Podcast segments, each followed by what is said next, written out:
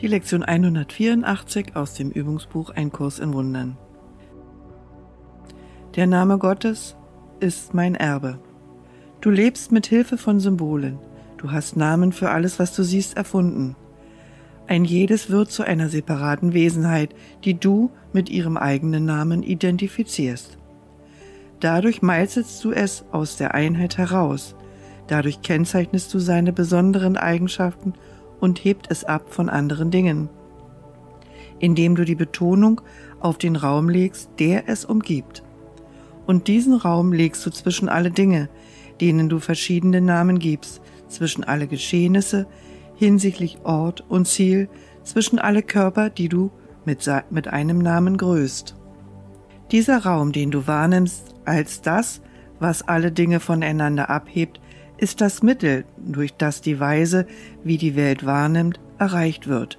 Du siehst etwas, wo nichts ist, und siehst gleichermaßen nichts, wo Einheit ist, einen Raum zwischen allen Dingen, zwischen allen Dingen und dir.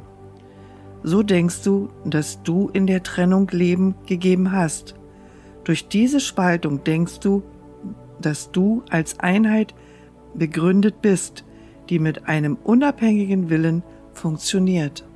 Was sind diese Namen, durch die die Welt zu einer Reihe einzelner Begebenheiten wird, nicht geeinter Dinge, getrennt gehaltener Körper, die kleine Geistesstücke als jeweils separates Bewusstsein enthalten.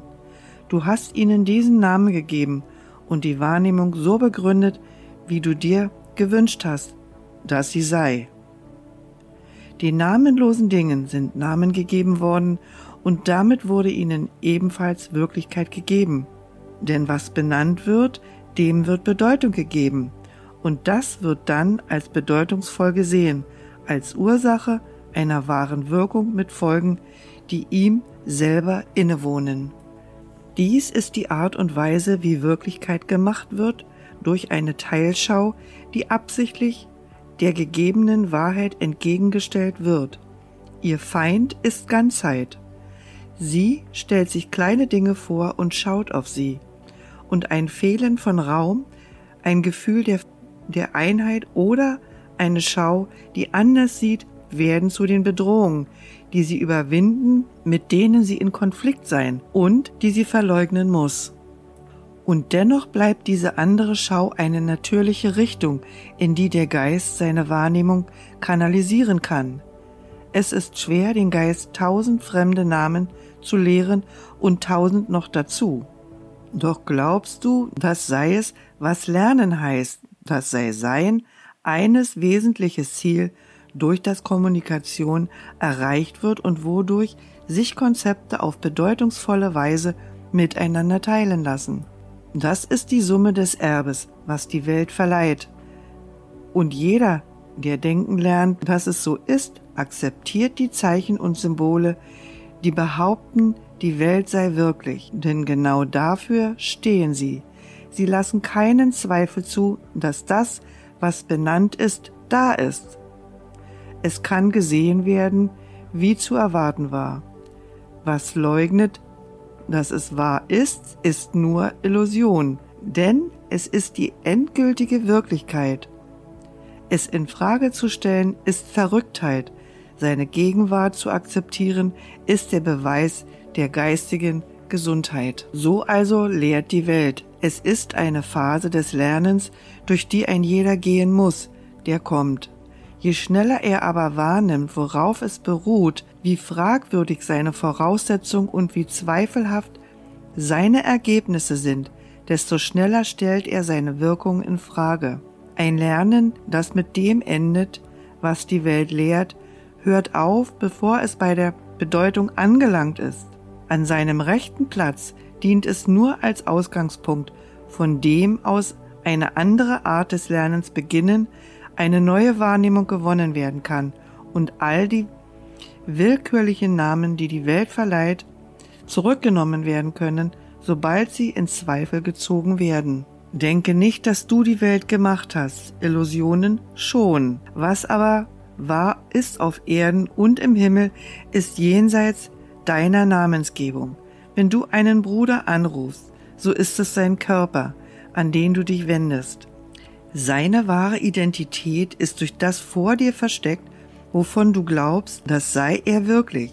Sein Körper reagiert darauf, wie du ihn nennst, denn sein Geist willigt ein, den Namen anzunehmen, den du ihm als seinen eigenen gibst. So wird denn seine Einheit doppelt verleugnet, denn du nimmst ihn als von dir getrennt wahr und er akzeptiert diesen getrennten Namen als den seinen. Es wäre in der Tat sehr sonderbar, wenn man dich bitten würde, über alle Symbole der Welt hinauszugehen und sie für immer zu vergessen und dich dann doch bitten würde, eine Lehrfunktion zu übernehmen. Es ist für dich nötig, die Symbole der Welt für eine Weile zu benutzen. Doch lasse dich nicht auch von ihnen täuschen. Sie stehen für überhaupt nichts, und wenn du übst, ist es dieser Gedanke, der dich befreien wird von ihnen. Sie werden lediglich zu Mitteln, durch welche du auf eine Weise kommunizieren kannst, die die Welt versteht, von denen du aber begreifst, dass sie nicht die Einheit sind, in der wahre Kommunikation gefunden werden kann. Das, was du also brauchst, sind Zeitspannen an jedem Tag, in denen das Lernen der Welt zu einer vorübergehenden Phase wird, einem Gefängnis, aus dem du in das Licht der Sonne trittst und die Dunkelheit vergisst. Hier verstehst du das Wort, den Namen, den Gott dir gab, die eine Identität, in die sich alle Dinge teilen, die eine Anerkennung dessen, was wahr ist. Und dann tritt in die Dunkelheit zurück, nicht weil du sie für wirklich hältst, sondern nur, um ihre Unwirklichkeit in Begriffen zu verkünden, die in der Welt, die von der Dunkelheit beherrscht wird, noch immer von Bedeutung sind. Verwende all die kleinen Namen und Symbole, die die Welt der Dunkelheit beschreiben, doch akzeptiere sie nicht als deine Wirklichkeit. Der Heilige Geist benutzt sie alle, aber er vergisst nicht, dass die Schöpfung einen Namen, eine Bedeutung und eine ganze Quelle hat, die alle Dinge in sich selbst eint. Verwende alle Namen, die die Welt ihnen verleiht, nur der Einfachheit halber, aber vergiss nicht, dass sie mit dir gemeinsam den Namen Gottes teilen. Gott hat keine Namen und dennoch wird sein Name zur abschließenden Lektion, dass alle Dinge eins sind und mit dieser Lektion hört alles Lernen auf. Alle Namen sind geeint, der ganze Raum erfüllt von der Widerspiegelung der Wahrheit. Jeder Graben ist geschlossen und die Trennung ist geheilt. Der Name Gottes ist das Erbe, das er denen gab, die die Wahl getroffen hatten, dass die Lehren der Welt des Himmels Platz einnehmen sollten. Bei unserem Üben ist es unser Ziel, unseren Geist das annehmen zu lassen, was Gott als Antwort auf das jämmerliche Erbe gab, das du als angemessenen Tribut für den Sohn, den er liebt, gemacht hast.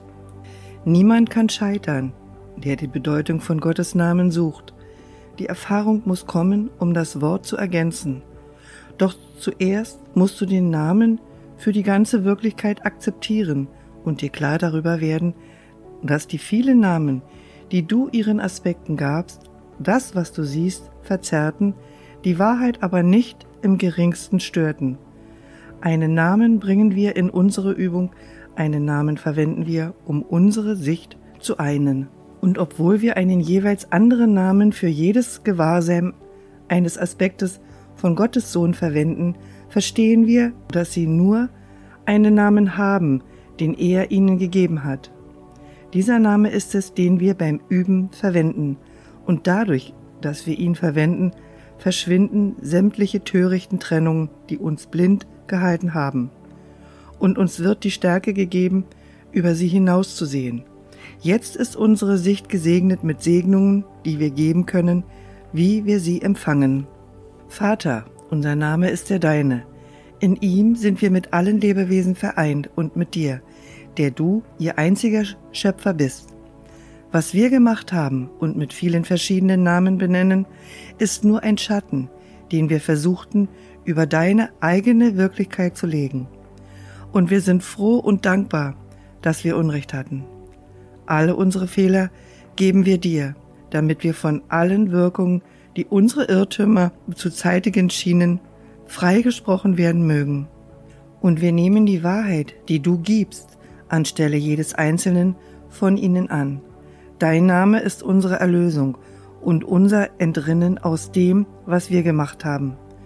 Dein Name vereinigt uns im Einssein, das unser Erbe ist und unser Frieden. Amen.